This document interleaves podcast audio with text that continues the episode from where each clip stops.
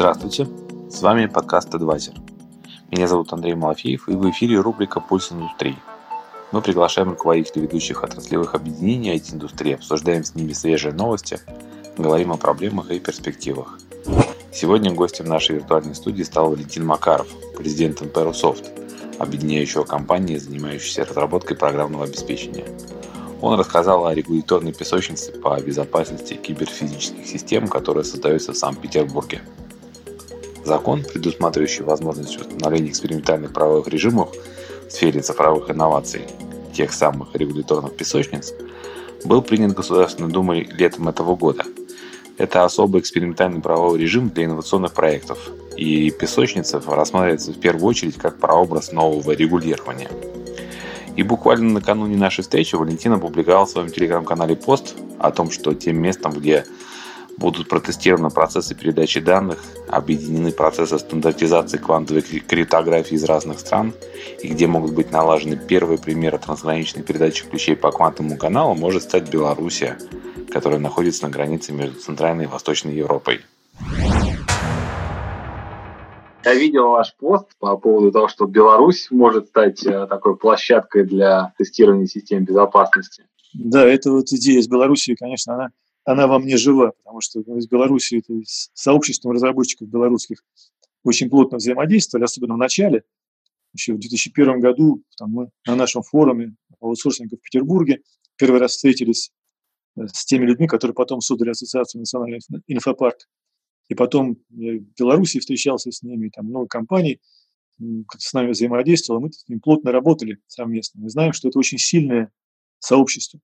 И поэтому сейчас, когда там, такие события происходят в Беларуси, было бы просто ну, очень неправильно потерять контакты и потерять взаимодействие и потерять даже ресурс, очень квалифицированный ресурс белорусских разработчиков только из-за того, что там есть такие политические события, на которые мы так не можем влиять. Поэтому все, что можем мы делать, это пытаться найти взаимодействие с этим сообществом, найти их интерес с тем, чтобы остаться э, в Беларуси, в любом случае, будет ли союзное государство, например, пока сейчас непонятно, да, идут забастовки, но тем не менее хочется верить в лучшее, и хочется делать шаги, которые позволи, позволили бы сохранить это общее сообщество разработчиков Беларуси и России.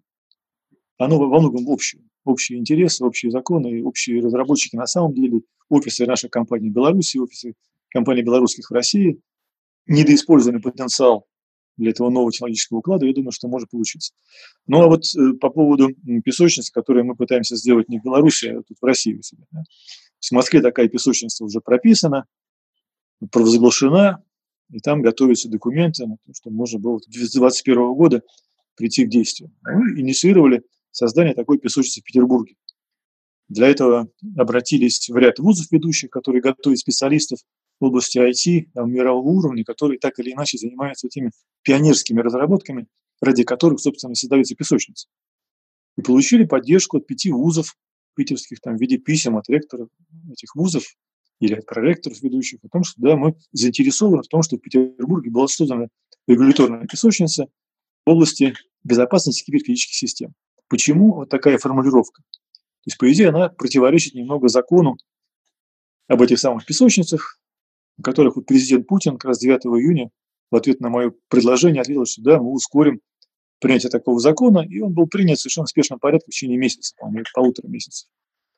Дело в том, что закон предусматривает обращение в соответствующий регулятор с тем, чтобы какое-то регулирующее воздействие было изменено. Например, изменить регуляторику вот какого-то там предоставления каких-нибудь э, там кодов для того, чтобы идентифицировать человека представление возможности, например, мультимодальной биометрии для того, чтобы идентифицировать человека при а, взаимодействии с финансовым инструментом. То есть сейчас частично разрешено, частично нет. Если мы сделаем такую песочницу, можем сделать автоматически, что вот на территории Петербурга можно будет применять мультимодальную биометрию для идентификации личности, для целого ряда функций, которых сейчас это запрещено. А если мы это сделаем, да, например, для киберфизических систем, можно предложить другой вариант, что мы используем квантовую криптографию, и вот на территории города можно использовать квантовую криптографию как э, средство, инструмент для того, чтобы гарантировать безопасную передачу данных в сети обслуживающий, обеспечивающий критическую инфраструктуру какую-нибудь. Например, государственные органы власти между собой общаются. Вот на этой инфраструктуре мы считаем, что это полностью защищенная, стопроцентно гарантированная защита. Давайте мы вот разрешим применение этой инфраструктуры для работы критических процессов разнообразных. Или, например, для финансов мы разрешим использование блокчейна для того, чтобы можно было на базе этого блокчейна использовать новые приложения для там, внедрения новых финансовых, цифровых финансовых активов. Ну и вот э, каждый в отдельности, если мы пойдем за разрешением к регулятору, то, к сожалению, мы не сможем реализовать синергетическое взаимодействие всех технологий безопасности вместе. Потому что когда мы их вместе соединим, то получится принципиально новая инфраструктура, на которой можно применять самые разные приложения. Пока мы порознь их используем и получаем разрешение на что-то одно, мы не сможем получить стратегический эффект. А мы еще, когда разрабатывали вот SafeNet, рабочую группу SafeNet в НТИ, пришли к тому, что если мы создадим такую новую инфраструктуру безопасности, которая даст новое качество, то вот на такой инфраструктуре регулятору в России и в других странах нужно будет решиться на то, чтобы разрешить на такой инфраструктуре применять киберфизические системы. То есть можно разрешить активную телемедицину, можно разрешить беспилотный транспорт, авиационный, квадрокоптеры, либо наземный, либо морской. Можно разрешить распределенное производство цифровое. Да, вот можно решить энергетику умную, умный город. То есть то, что очень было бы здорово, но очень рискованно с точки зрения воздействия третьей стороны несостоятельного доступа к этой инфраструктуре. Вот собрав все вместе, можно сказать, что да, мы создали такую новую инфраструктуру, на которой можно эффективно применять киберфизику. Потому что сейчас получается как? Там Яндекс делает беспилотный транспорт. Там кто-то еще делает тоже беспилотный там квадрокоптер. Еще кто-то делает еще что-то такое. Вот они обращаются к регулятору, он говорит, нет, это очень тяжело, очень э, рискованно, мы не можем это разрешить, потому что очень рискованно. У вас нет инфраструктуры безопасности, которая повысила качество безопасности. А повысить качество можно только соединив эти технологии вместе. Поэтому вот мы предлагаем сделать так, чтобы, например, в Петербурге объединить несколько разных подходов к безопасности, тем самым создав инфраструктуру, которая была бы на порядок выше по требованиям безопасности, чем все остальное, и тогда можно применять разные приложения в киберфизике. Оттестировать все это, получить там, положительный или отрицательный результат, тогда можно будет либо тиражировать это решение и говорить, да, вот такая инфраструктура может быть тиражирована по всей России, выйти на соседние страны, сделать ее евразийской инфраструктурой, на которой все участники этой страны Евразии могут использовать киберфизические системы. Потому что если мы этого не сделаем, тогда траки из Китая не смогут, беспилотные траки из Китая, через нас проехать в Германию, в Финляндию там, или там, в Польшу, в Германию. А если мы это сделаем в рамках Евразии, тогда все страны Евразии получат ключевое преимущество в конкурентной борьбе с Америкой. Больше не с кем бороться. Вот мы а Китай? получим такое преимущество. Китай – часть Евразии. Я понял. Если мы с Китаем делаем совместную систему, то мы обе страны получаем это преимущество.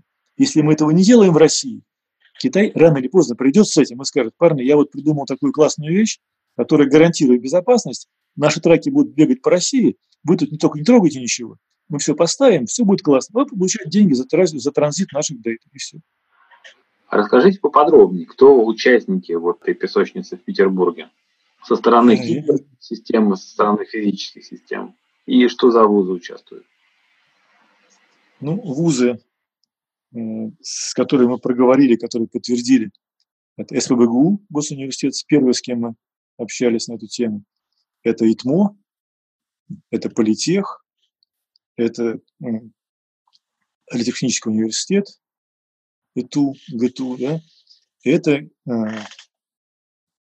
гидрометеорологический университет, гидромет. Вот, они все, каждый в своей отрасли, понимая, что киберфизика неизбежна, надо к ней готовиться, готовят кадры. И чтобы кадры реально чем-то работали, нужно создавать такую инфраструктуру, на которой разрешит регулятор использовать эту киберфизику. Потом пошли в организации, которые реально занимаются инновационными делами, которые реально находятся вот на грани внедрения. Это, ну, в данном случае я обратился в РЖД, который имеет пилотный проект в Петербурге по созданию сети, защищенной с помощью квантовой криптографии. И получил такое письмо из РЖД, которое подтверждает заинтересованность участвовать в этом проекте песочницы в Санкт-Петербурге. И «Газпромнефть». Вот пока два крупных и очень сильных инновационных игрока, которые заявили о том, что заинтересованы в такой песочнице. Начало у вас уже солидное с такими Солид. партнерами, да. да. А, собственно, вы упомянули вначале, что подобные песочницы функционируют уже в Москве. Нет, в Москве просто очень активная реальная городская власть, очень близкая к инновационному процессу, очень стремящиеся реализовывать инновационный процесс. Поэтому они заявили о том, что будут создавать такую песочницу еще до того времени, когда закон был принят. А когда был принят закон, то они стали действовать по закону, стали создавать какие-то документы, видимо, готовясь к тому, чтобы представить уже пакет документов в соответствии с законом для получения статуса и режима этой регуляторной песочницы. Поэтому у них пока нет опыта, они находятся на этапе создания документов, такого же пакета документов, как будет создавать в Петербурге. Поэтому пока делиться опытом не, не о чем и не с кем. Мы просто вот две параллельных ветви причем они, э, параллельные ветви, очень связаны между собой через Русофт. Что мы там, компания Русофт участвует в московской песочнице, в подготовке, и в Петербурге. Это, конечно, здорово, и конкуренция хорошо, и некоторое разделение интересов.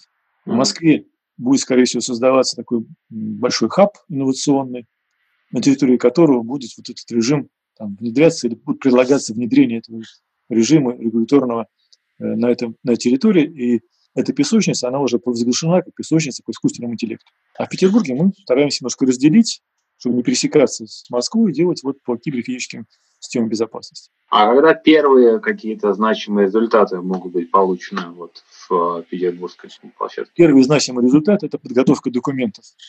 Потому что ни у кого опыта никакого нет. Значит, мы должны подготовить пакет документов и принести их регуляторам. У нас проблема в том, что у нас ведь не одна тема, а несколько внутри. И поэтому мы должны пойти и договариваться с рядом регуляторов. Вот пока мы обратились в городскую администрацию с предложением такой песочницы сделать, пока идет процесс обсуждения, согласования внутри администрации Санкт-Петербурга. Насколько объемный пакет документов нужен? Но пока никто не готовил пакетов, поэтому, скорее всего, объемный. Я просто вот сразу подумал, что московской площадке это полегче будет. Тут же недавно как раз вот одобренная концепция развития отношений в области искусственного интеллекта, да, они, по идее, могут уже как-то встроиться в эту концепцию со своей спецификой.